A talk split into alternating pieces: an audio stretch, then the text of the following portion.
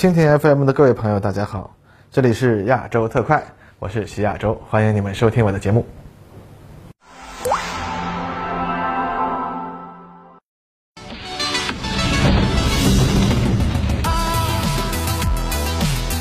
各位朋友，大家好，欢迎收看今天的亚洲特快。那么本期视频，咱们不用说啊，就要来说说最近的热点——乌克兰军事冲突状况。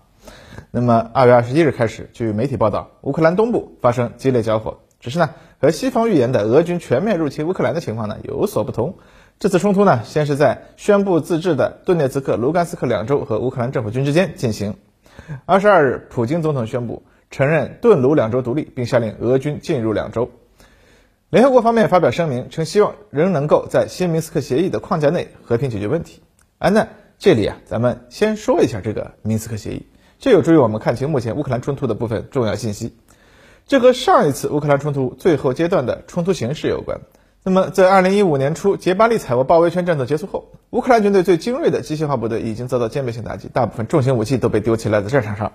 那么，乌克兰将逃离战场的人员重新组成部队，但是因为一时半会儿呢找不到足够的重型武器，因此也就失去了再次进攻顿卢两州的能力，只能固守仍在手中的城镇。但是对于他们来说呢，幸运的是啊，俄罗斯啊并不打算对乌克兰采取进一步的行动，也没有支持顿卢两州的民兵自行发起的进攻行动。结果呢，这些信心爆棚但是缺乏武器和组织经验的民兵武装啊，在企图进一步扩大控制区的战斗行动中屡屡受挫。然而，这并不是冲突的尾声，相反的，被鲜血激起仇恨的乌克兰内战双方啊不肯罢休，开始在控制区边缘进行反复的争夺战。而这其中，俄罗斯军队的营战术群作为东乌一方的后援，时不时也参与到战斗中来。只不过呢，他们的行动也仍然受到俄罗斯的直接遥控，不会帮助东乌一方去攻击深远目标，更多的是服务于俄罗斯的国际政治需要。那么，在这种犬牙交错、为了一个小村儿、一个山头、一个路口进行的反复交战中，双方投入了大大超过战术目标需要的中心火力。苏联时期生产的300毫米远程火箭炮乃至原点战术导弹都被用来漫无目的的向毫无意义的目标反复发射。乌克兰的右翼民兵和东乌克兰亲俄武装都会向各自的上级发送假消息，声称战线后面的城镇村子里藏着敌人的重要目标，目的就是故意引导重型火力往那里倾泻。最终呢，俄罗斯和乌克兰都发现自己已经无法控制前线情况，最终才达成了既然无法彻底结束乌克兰前线使用武力的烈度，那么就只好釜底抽薪，将重型武器撤出前线了。这就是为什么最后会出现我们现在所看到的明斯克协议。而目前冲突双方相互的指责也表明，情况呢，啊已经变了。我们都知道，仇恨从来它都是双向的。上世纪的波黑，我们已经见过了十分恶劣的演示。现在的乌克兰呢，已经具备了重演这场悲剧的条件。二零一四年的乌克兰战争呢，是一场志愿者的战争。愿意拼命的士兵是志愿者，冒死穿越战线运送补给的是志愿者，捐钱捐物支援战争的呢，还是志愿者。出现这种情况的原因，就是冲突双方已经进入了血亲复仇和意识形态冲突的双重对抗。如果没有强力干预，事情一定会向最恶劣的方向狂飙突进下去。而在冲突告一段落后，乌克兰要重建其军队，他也发现只能还是依靠志愿者。而乌克兰一方的志愿者呢，基本就不用说，就是那些右翼民兵的组织成员了。最终，这些人大多数加入了乌克兰军队，名义上不再是右翼民兵，但是乌克兰军队本身它并不是一个有严密组织和共同理想的政治军队。大量吸纳这些右翼民兵的后果，实际上呢，乌克兰军队本身变质了。最终造成的结果，不仅乌克兰军队没能削弱极右翼的影响，反而大大扩大了这些人掌握的军事力量。而这些军事力量已经不再是乌克兰政府所能够控制的了。乌克兰可以指挥他们，但是无法控制他。啊，我们知道所谓的指挥就是告诉别人去干什么，而控制呢，就是告诉别人不要干什么。中国古代和近代所谓的听调不听宣啊，差不多也就是这么回事。所以呢，当泽连斯基为了国内政治需要将军队调动到前线挑动局势的时候呢，这些人是听命令的；但是当他说不要去惹东吴武装的时候，这命令就不好使了。至于这些被赋予了各种听起来很正规的军事番号的右翼分子，到底听谁的？那你说是谁说二十号要开战的呢？东乌两州的军事力量自明斯克协议达成以来，本身呢也得到了相当程度的加强，不再是当年那支乌合之众，就和他们的对手是一样的。但是从二零一五年以来呢，双方都是靠主要在各自地盘上搜集各种各样的苏联军剩物资来武装自己的。当然，控制着哈尔科夫这样的军工重镇的乌克兰政府军，那自然是更占优势一些。而东乌方面呢，控制的顿涅茨克、卢甘斯克两州境内军事设施相对少了很多。况且乌克兰政府呢，也将手头为数不多的资金投入到了军事生产中，拼凑出来了一批新的武器装备。不过这种拼凑呢，是由苏联最顶尖的军事技术人员进行的，其实效果啊可未必差。在这样的对比之下，实际上东乌克兰武装如果没有外援，很可能最终还是要顶不住的。基于此判断，俄军开进东乌克兰两周，实际上似乎仍可视为一种防御措施。那么说到这里，我相信一部分朋友应该也能听出，我想说的实际是，即使俄军下场，目前的冲突仍可视为2015年开始的持续至今的边境冲突的威力加强版，而不是西方现在所说的俄罗斯全面入侵乌克兰。那么我们就要来推测一下接下来会发生什么，但是这是高度推测型的话题，谁也无法保证接下来的会不会发生出乎预料的事情。首先，从社交媒体总结的俄罗斯和乌克兰军队战前的大致部署态势来看，俄军在乌克兰边境东部部署了大量的作战部队，并且通过军事演习提升了他们的战备等级，随时可以投入战斗。尤其是在北线白俄罗斯方向上，俄军有着。规模庞大的机械化部队，而相比之下，乌克兰军队在这里的部署相当空虚。毕竟由于经费和物资的不足，乌克兰无法维持规模太大的装甲部队，而这些装甲部队目前主力都被放在了顿卢两州的当面。一旦俄罗斯真的决定大规模进攻，那么从北方一路杀到基辅，乌克兰政府军能够抵抗的时间可能是以小时计算的。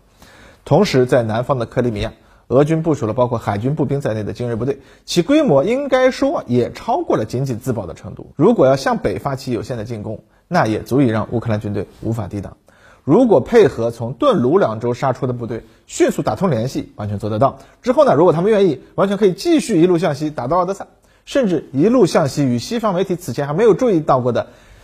也有规模庞大亲俄武装的摩尔多瓦境内的德涅斯特左岸地区打通联系。乌克兰将会失去出海口，打通海上和陆上交通线之后，这支兵力也将会有足够的力量向北发起进攻。那么从战略上看，这一南一北的两路夹攻，那是足以摧毁乌克兰的。那么西方媒体所说的以第聂伯河为界啊，第聂伯河以东加入俄罗斯，以西呢建立一个没有足够实力、无法威胁到俄罗斯的乌克兰新政府，并非不可能。靠乌克兰呢？是完全无法抵抗俄罗斯上述军事行动的。那么北约会参与吗？应该说，北约如果理智尚存呢，最好不介入，否则就会引发美俄两个核大国之间的直接冲突，而且是在俄罗斯的家门口，实在很难相信美国会有这个决心。但如果真的发生了呢？啊，我们上面说的灭亡乌克兰的战争啊，至少俄军投入相当于两到三个集团军的兵力，那么北约要想击败这样的力量，也至少需要投入同等的兵力。再考虑到整个北约和俄罗斯在其他不稳定地区可能出现的对抗，那就是英国首相鲍里斯所谓的第二次世界大战以来最大规模的战争了。啊，上述当然也是一种确实存在的危险，但是俄罗斯方面呢一再重申不希望看到这样的情况，或者说这是俄罗斯的底线。俄罗斯呢已经通过十九日举行的战略演习和提高核力量战备等级呢，告诉西方，他做好了走到这一步的准备。但是实际上，当代大国对抗一般不会走到底线。那么，如果这次冲突仅仅到今天为止，仅仅是俄军进入乌克兰东部，乌克兰和两州武装继续进行规模有限的代理人战争，那么这样一场战争，除了流血、毁灭和伤痛，就毫无意义了。如果俄军仅仅是以消灭大量乌克兰军队，让其丧失进攻顿卢两州的能力为结局，那么乌克兰军队可能会在过几年之后再次挑起新的冲突。这就是为什么俄罗斯可能不会到此为止。毕竟，即使仅仅是边境冲突，西方也几乎肯定是要对俄罗斯再采取一轮制裁措施了。那还不如在战场上把问题彻底解决，让乌克兰无法再次发生类似过去几年里这样的情况。那么，我们就可以说一个结论了：在上述的两种情况，一，俄军和东乌克兰再次击退乌克兰军队的小规模进攻；和二，俄军摧毁乌克兰，改变国境线，并建立一个弱小的占有乌克兰半壁江山的新政府。可能是这场冲突结局的上限和下限，最后的结果可能会在这个区间内浮动，啊，那么从战略上来看，有不少人在说啊，美国故意挑起乌克兰和俄罗斯冲突的最终目的和当年在南斯拉夫冲突中一样，是希望利用战乱破坏欧洲的团结，增加欧洲的政治风险，增强自己对欧洲的控制，同时呢，还能够刺激国际游资离开欧洲，在当前的经济金融形势不利的情况下，通过一场可控的。国际冲突乃至军事危机，实现自己的战略目标，这是美国在过去几十年里啊 屡试不爽的策略。那么这种说法显然也确实就是美国目前的行为逻辑。可以说，对于俄罗斯来说，如果他隐忍不发，那么他很难向国内民意做出交代，美国的目标就会完美实现。如果小打，那么美国也能部分受益；如果大打，那么问题第一是俄罗斯是否有足够的战争经费，第二是是否有控制局面的能力。要知道，困难的从来不是开始一场战争，而是如何结束。那么，如果俄罗斯不能迅速结束乌克兰境内的冲突，或者伤亡损失过于惨重，那么不论乌克兰怎么样啊，反正美国也部分达到目的了，让俄罗斯啊陷入了一个泥潭。第三呢，是这场战争将让俄罗斯在国际政治上陷入一个困境，美国将可以借这场战争为借口，让俄罗斯在前苏联其他加盟共和国境内更难扩大影响力了。而普京在之前几次冲突中，虽然在很多人口中说的那叫英雄虎胆，但其实呢，了解相关详情的人们都知道，他其实善于适时收手，并且不倾向于把事情搞大。所以，美国有一些人似乎已经觉得啊，摸到了普京的脉，于是他们来故伎重演了。那么这里咱们话题稍微发散一点哈，最近新出的一个游戏《战锤全面战争三》里面引入了一个机制，就是每隔一段时间，地图上出现一个进入混沌魔域的这个裂缝啊，如果放着不管呢，它会污染啊所在地区的环境，并且呢有混沌魔军啊从中涌出，攻城略寨啊，同时呢君主可以带领军队深入地狱，杀死魔军啊，收取其灵魂，这是取得游戏中最终胜利的必要条件。并且在魔域中呢，也可以取得在凡间无法获得的神兵利器。但是，一旦进入了这个混沌魔域，君主就会被魔域感染，获得各种负面效果。而且在魔域中的战斗强度也非常高，一不小心呢，战死沙场，满盘皆输。而这也正是美国在乌克兰给俄罗斯设置的一个魔域。虽然普京倒是不用带二十队兵去御驾亲征啊，但是从政治生命角度来看，这确实也没什么区别了。而且不论如何，只要俄军攻入乌克兰，必然会给普京带上一个难以消除的政治诅咒。那么要破解这个魔域呢？第一是要呃干净利索的解决战斗，将负面效果降到最低。第二呢，通过远征找到破解诅咒的特殊道具，以支持在魔域中的作战。第三呢，则是实力不足时啊，尽快消灭防御裂缝的小股鬼怪，迅速将其封闭。这也算是目前乌克兰局势的上中下三策。现在普京的军事力量看来是能够做到上策的啊，同时他也已经找到了可以降低诅咒效果的特殊道具，叫做来自震带的支持，是吧？那么。接下来就看他对自己的实力到底有多少信心了，是选择关闭裂缝呢，还是干脆跳进去来个雷霆小穴？但只是啊，游戏毕竟是游戏嘛，没有现实这么复杂。负面光环啊，可没有办法通过在有特殊建筑的城市里驻扎一下就能消除掉啊。所以，普京如果发起进攻，无论如何呢，他也只是减少损失。而且现实中击败了魔军之后，也没办法搜集碎片，在雄神彻底断气之前打破束缚，让他起死回生，一声咆哮吹散俄罗斯大地无尽的寒冬，是吧？而从地缘战略上来看，俄罗斯即使能把边境推回到第聂伯河，让特巴林乌德啊重回故乡，那也不过是稍稍扳回一局罢了。倒是啊这个游戏里面啊，对于震旦天朝的任务设定，嗯，也是有点意思啊。天朝啊。啊，只想听听这个熊神的遗言啊，以找回自己失踪的家人，并没有把那头老熊从地狱带回来的想法。所以这会儿啊，咱们就看看热闹啊，加快发展，赶紧把科技爬上去，基建接着干，商队跑起来，疫情压下去，等凑满顶级装备的精锐军队啊，再去完成通关任务，也没几个回合了嘛，是吧？啊，行吧，游戏话题咱们先收着啊，下回七加一咱们再说。不过反过来说呢，美国这次的行动现在来看，很可能是会让普京悲愤的怒收一场胜利。如果普京这次应付的好啊，那现在感觉他也没有太多理由应付不好，是吧？那么美国也是有损失的。那首先就是呢，美国对东欧国家的影响力会大幅度损失。其次呢，也不仅仅是东欧了啊，这个实际上美国的安全承诺一直是很多国家和地区幻想的无敌屏障，现在这玩意儿失效了，这就会大大增加美国提供安全承诺的成本。以前呢，几句话就能挑动起来的这个情绪，现在呢，大家要想想你这话到底是不是真的可靠了。那么其次呢，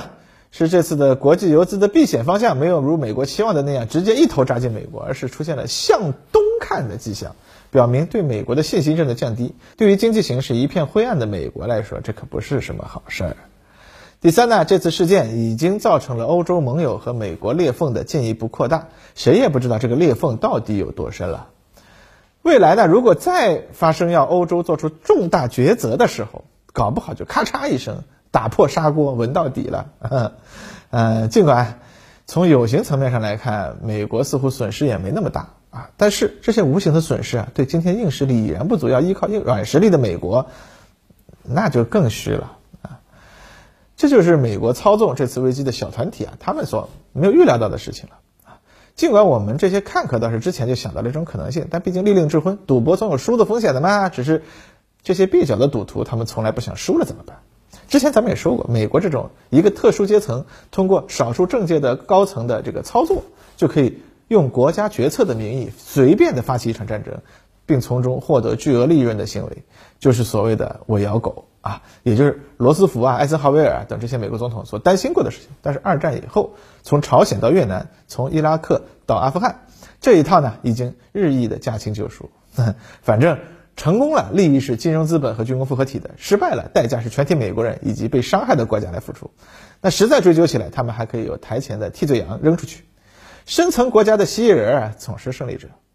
回顾美国现在史，每当美国总统个人能力或者政治实力、智慧不足的时候啊，比如说杜鲁门、约翰逊、小布什以及现在的拜登，尾巴就能更容易的摇动狗。或许啊，只有当美国的实力真正不足以支持他们在全世界各地高风高雨的时候，这套玩法才会彻底的完蛋，深层国家才会真正的尝到苦果。那乌克兰是当代国际政治的一个丑陋的伤痕，但通过这个伤口，我们却可以看到和平与爱的表皮之下，当代国际政治依然是丛林法则的那一套。但在这样的法则之下，国际政治当中啊，幼稚和任性一定会付出代价，胜利者用的是精心设计的阳谋和隐忍。或许呢，对于中国东南一角的势力啊，会对于这场战争有更多的关注，因为乌克兰所犯下的所有错误，他们都有过之而无不及。而至于 幼稚和任性，那也同样他们遍地都是。而且啊，乌克兰可是一个联合国五个常任理事国一致承诺提供保护的国家哦，而他们呢，它只是一个非国家行为体，只是中国前政权的非法残余。那如果北约在乌克兰他都不敢下场，那么谁又会为他们而战呢？或许呢，这是他们应该好好寻思寻思的问题了哦。好了，本期节目就到这里，咱们下次再见。